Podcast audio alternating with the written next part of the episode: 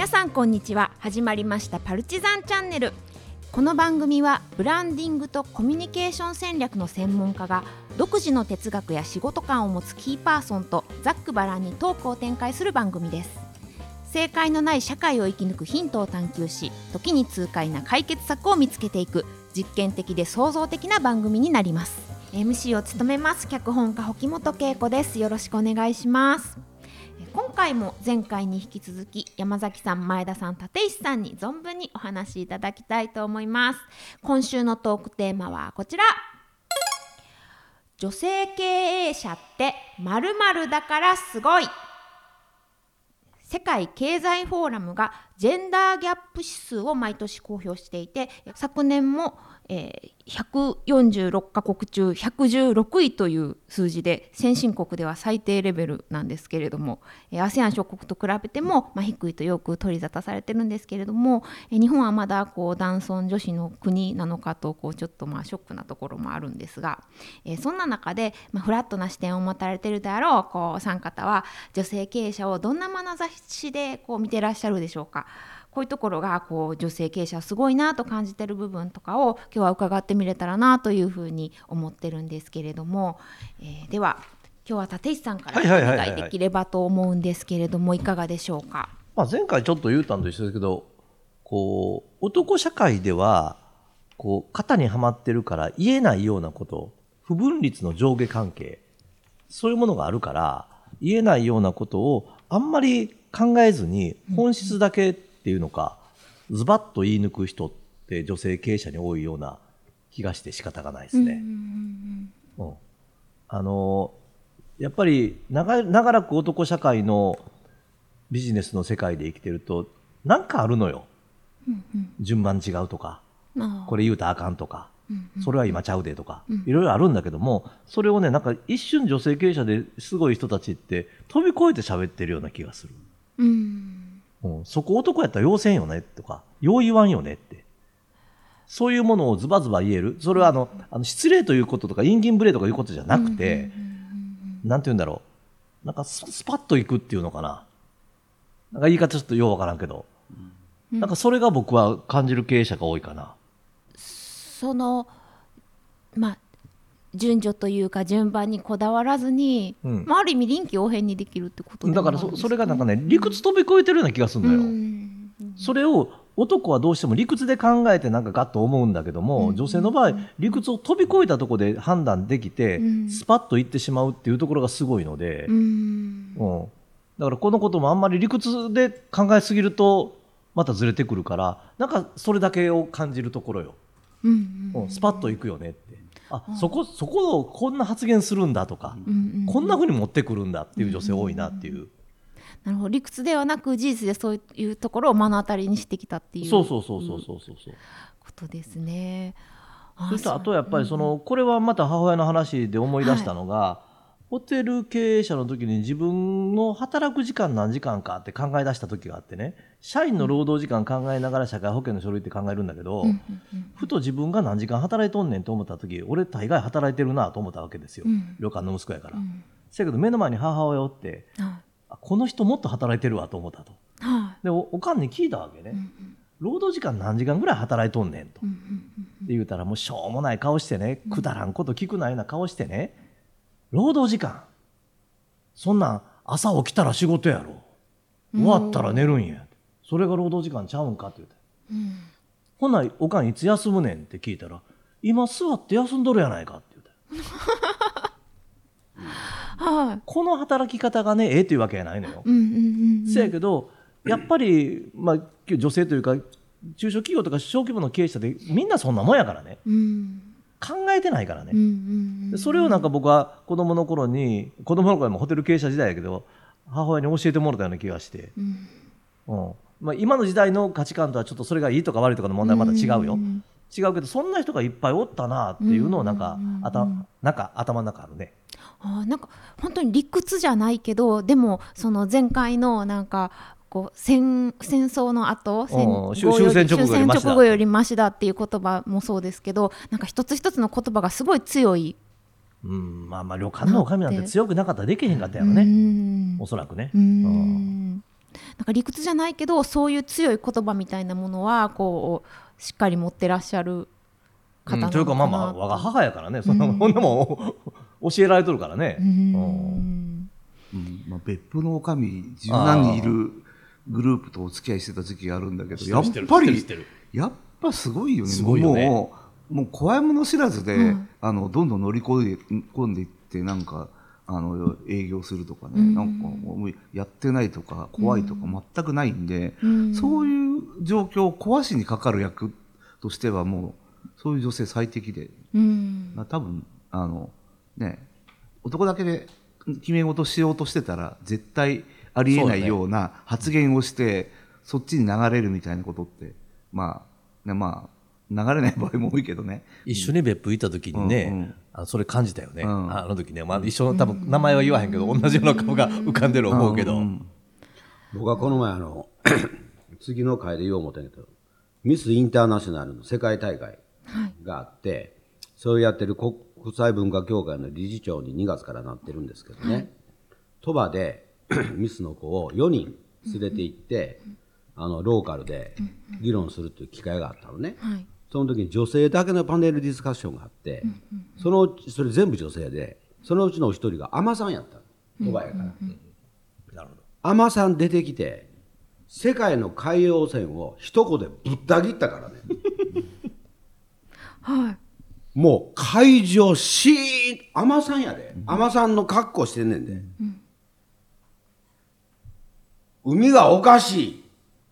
もう誰も何も言われへん すごいねそれは。おかしいん。やんうん。潜らな分からん。潜ってへんから分からへん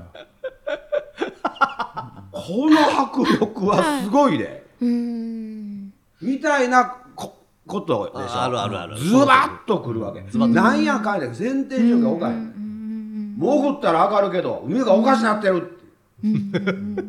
すまへんっていう話やようんなんか理屈で守ることよりももっと大事なことがきっとあるんでしょうね。何か本質的なことを体体感で感覚的にすごく強いことを持って、うん。それをそのまま忖度せずにドバンと出すんや、うんうんうんうんそんな気がしたね鳥羽では、うんうんうん。うんすごい強さがあるなと思いますが、えローリさんはいかがですがこういうところすごいなっていうのが、はい、あのーそうでも今の流れで思い出したのは、まあとある女性経営者とあの日本の北の方にあるめったに行けない国に行ったことがあって、ほう。ん、そしたらその女性経営者は一緒にバス乗りながら「あなんでこの高速道路の電気消えてるんですか?」とか「えどどうして同じ方向に人が歩いてるんですか?」とかずけずけ言ってみんなが氷作っている、はい。あそういうことがありました、はい、具体的な国の名前は あの言いませんけど、はい、というぐらいなんか思ったことをストレートに言って局面を変えるっていうのは、うん。なんかもう女性の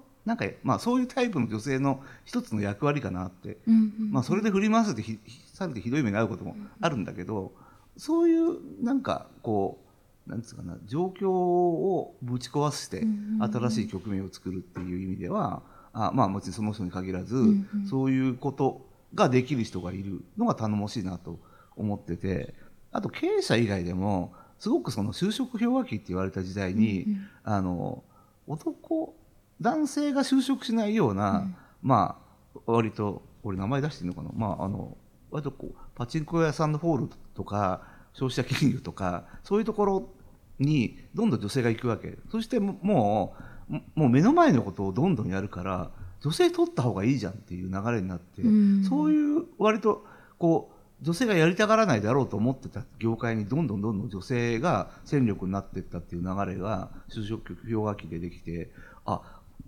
あの死のもの言わずにちゃんとなんだろう考えて動くみたいな強さってあの女性があるかなっていうのがあって、あとでも女性活躍の時に、んの言われ始めた時に忘れられないのは、なんかあの女性の役員を何パーセントにしなきゃいけないっていう時に、うん。あのえーちょっとリタイア気味とかであの役員会で文句言わなさそうな学歴の高い女性を斡旋するっていう サービスをやってたやつがいて、うん、そうなの。もうだからあれ再生紙に見え再生紙だけは高いから再生紙に見える か紙を作ったっていう印刷屋さんのエピソードとあ 近くてもうそういうところから入るんだよね。そうこうそういう社会の問題がバーっていくと。でそこから、まあ、だんだんだんだんあの、まあ、本質に近づいてはいくんだけど、うん。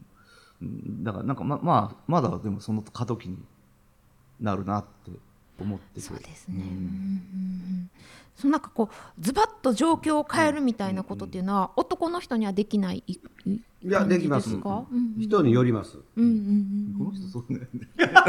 この人がそう。やね。この人そうだよ。今のさ、さ言うのはそうやな。うんそう。ここの人特別やから。うんうん。今ズバッといかれましたね。そうそうそう。はい。うんうんそうそうそう。それでも女性の方が多いなみたいな感覚があるってことですか？あのねこういうことやと思う前田ですけども、はい。例えば審議会やりますと、研究会やりますっていうと、大概女性経営者、調査系のエコノミストとは違ってよ、女性の経営者って1名なんだよ。全部男性なんですよ経営者。20人のうち1人だけやねん、だから空気読めよって言ったってそもそも空気馴染んでへんねん。読む空気がないんやそこには。なるほどそうですね。読めへんやろ、そこで出たらそもそもアウェーなわけよ。うんそうですね。あ。と業界団体の総会に行ったら、女性経営者1人やったりするわけ、うん。100人ぐらいおる中で1人だけとか、むちゃくちゃアウェーやん。うん。同調することができへんようん。だから自分は普通で言うたことがズバッと刺さったりするわけよ。だから、僕がやってた中小企業庁の長官の時にやってた審議会のところに女性経営者がいて、その隣に日本で一番有名な自動車メーカーの会長さんがおったんやけど、いきなりズバッと言ってうん。制度変わりましたからね。ああすごい。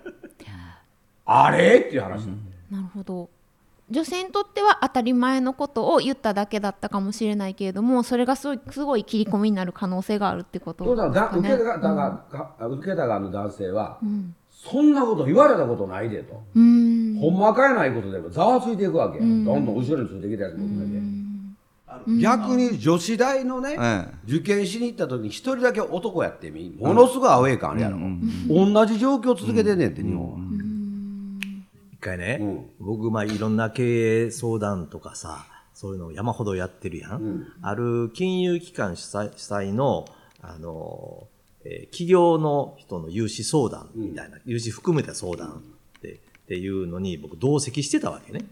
ね。だってさ、ちょっとお同席してくださいっていうとこやから、いきなり行くしかなかったわけ。全然状況知らんがな。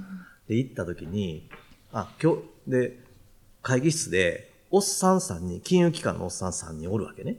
ねその人たちが悪いっていうつもりじゃないんだけど、おやっぱり、言うてもやっぱりカチッとしたそれなりの年齢の人は3人おって、でそれにまあ僕僕が一人だけおって、でそこに女性が一人起業するとで融資相談に入ってきました。なんとその人の、えー相談は女性の補正下着の内容なのよ。ね、補正下着の内容やのに、それ分かってんのに、なんでおっさん3人が尋問形式やってんのって思ったわけ。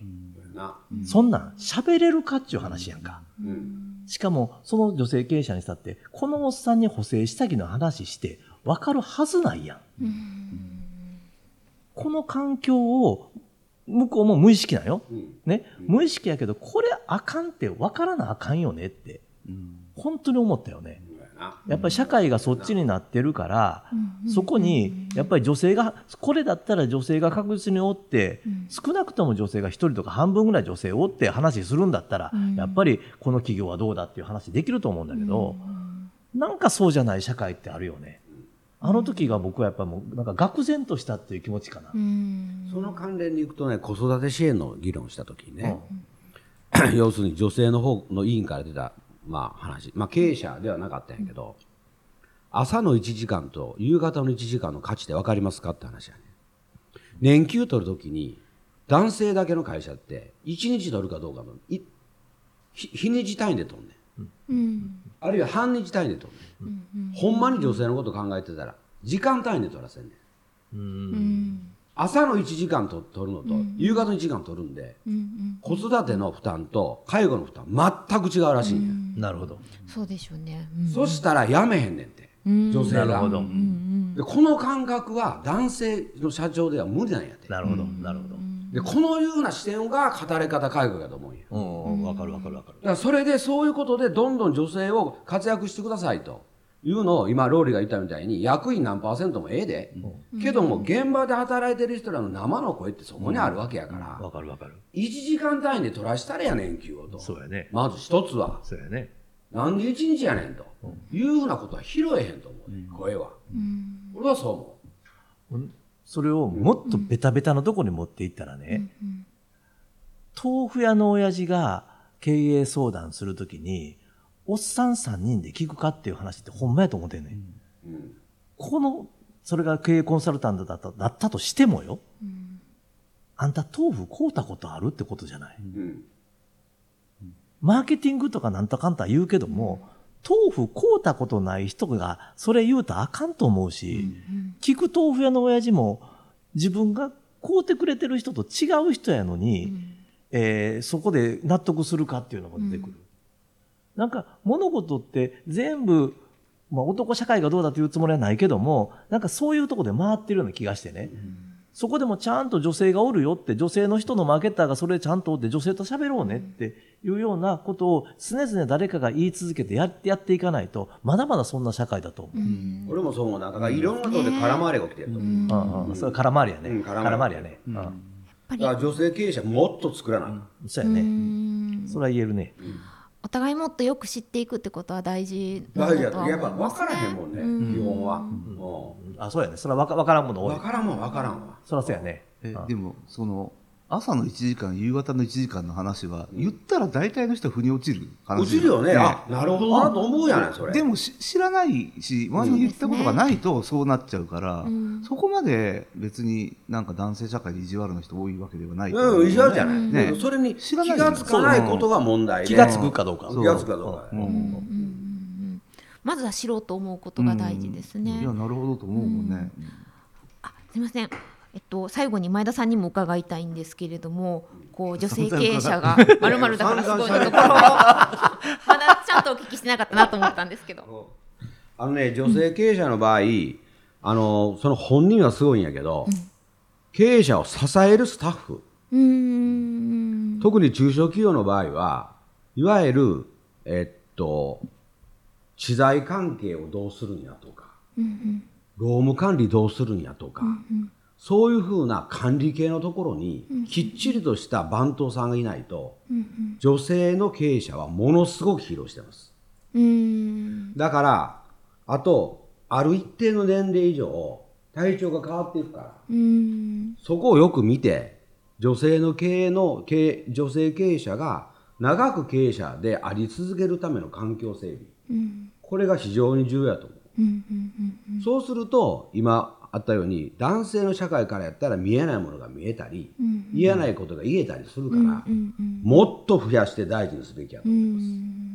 やっぱり得意不得意みたいなところがあるんですかね。あると思います。うんうんうんうんそういうところをこううまくお互いにこうまあ補い合っていくというか、うん助け合っていくっていうふうなことがことももっとこううまく働くようになっていくといいですよね。でそのためにもね、やっぱりね、圧倒的に数が少ない。うん100人のうち1人しかおらへんって、それは喋られへんだよ、ね。まず伝える人が少ないってことですもんね。少ないのうん今の前さんの話で、社労士の方って女性多いのよね。多いね。多いね。あれやっぱりすごいやっぱり女性だから女性従業員の気持ちに立って喋れてるっていうのがものすごくあってね。うんあれやっぱりこう、うん。僕たくさんの社労士の人も会うんだけども、やっぱりその女性の社労士の方って、まあ当たり前なんだけど、女性はこう思ってますよっていうふうな言葉はちゃんと言えるからね。うんうんだから、まあそれも企業だからね、社労士で起業してる人もおるからね。なんかそういうところってなんかこう、あの、活路があるというか、うんなんかそれを感じるね。はい、ありがとうございます。ちょっと音楽が流れてきたので、今回のパルチザンチャンネルはそろそろお別れの時間なんですけれども、えー皆さんに振り返りや感想などちょっと簡単にお伺いできたらなと思います。じゃあ今回はローリーさんからお願いします。はい、僕はまあコミュニケーションというか PR の世界にいるんで、どちらかというとやっぱ女性があの昔から活躍ししやすかった環境だったんで周りはすごく多かったんですけど、うんやっぱりなんですかねその気づく力とか、うん。あの伝える時の工夫みたいなのは、うんやっぱ本能的にこう秀でてるところが、まあ、あるなっていうのがあるんで、うんまああのい今もあの女性で優秀な人多いですけど、うんうん。やっぱりあの女性がやった方がいいことは女性がやればいいと思うんですよ。うんそのだどっちも変わらないけどあの女性にもやらせろっていうよりは、うん、だからなんか、あのそういうこれは世の中的に絶対女性の方が向いてるとかいうのは、なんかもっとどんどん浮き彫りになればいいなっていうのとあといまだに某地方都市とか行くとあの打ち合わせが始まる前に一人あのそこそこの年齢の未婚の人がいるとその人の未婚ネタでからかったりするんだようわこれもう東京絶対アウトじゃんみたいな そうですねう。ん、だから地方は根深いなってちょっとあの思ったことがあります。以以上はい、ありがとうございます。私本能的にみたいなの確かにあるのかもしれないですね。はい、ありがとうございます。立石さんお願いします。はいはい。まああのまあ今日のこのネタは喋ってみたらいっぱいあるよねっていうのをまあ再認識しましたよね。でやっぱりその別にことさら女性女性っていうつもりは毛頭ないんだけれども、でも普通にうん女性の方ができることっていっぱいあるなっていうのは、女社会で生きてたから、うんそれはもうものすごく思うよね。それをまた再認識した。そんなような時間でしたね。そうですねもうなんか今となっては性別について話すこと自体がもしかしたらナンセンスなのかもしれないですけど、でもこう何かしらこう感覚的に感じる部分っていうのはあると思うので、まあ、この番組では何かこう言葉にしていけるといいのかなというふうに思ったりもしました。はい、ありがとうございます。えー、前さんはいかがでしょうか？はいあのやっぱり女性もっと活躍してほしい、それから女性経営者もっと増えてほしい、こういう話になっていくんですが、今、一方でそれの裏返しで、うん。じゃあだ男性ダメなのかと、うん。男性はほんな空気ばっかり読んで、へこたれたやつが多いんかうんというふうに反対解釈が生まれると思うんですけど、うん。うんそうでもないという例を。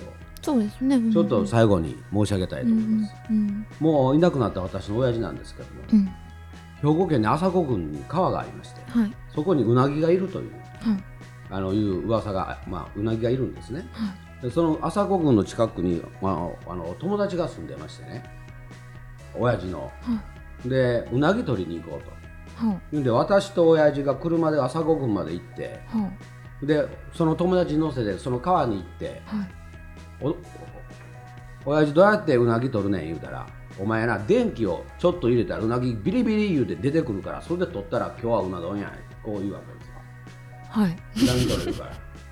はい。で俺とその友達その親父の友達は川べりに乗って親父だけ川に入って、はい。電気流したらはい。自分が感電してるんですよほい。でうなぎは一匹も取れてない。で大丈夫なの？で俺が「あんたが感電して何すんねん。うな丼どこ行ったんやギャグやギャグや関連したら何かに目覚めるかもしれないですね。ガラスの仮面でそういうシーンがありましたね。え？感電してこう演技の本質をつかむみたいなシーン,、えマヤ。シーン。あ前じゃなくてあゆみさんだったと思います。あのそんなあのかっこいい問題じゃなくて 単なりボケかましてるだけなんで。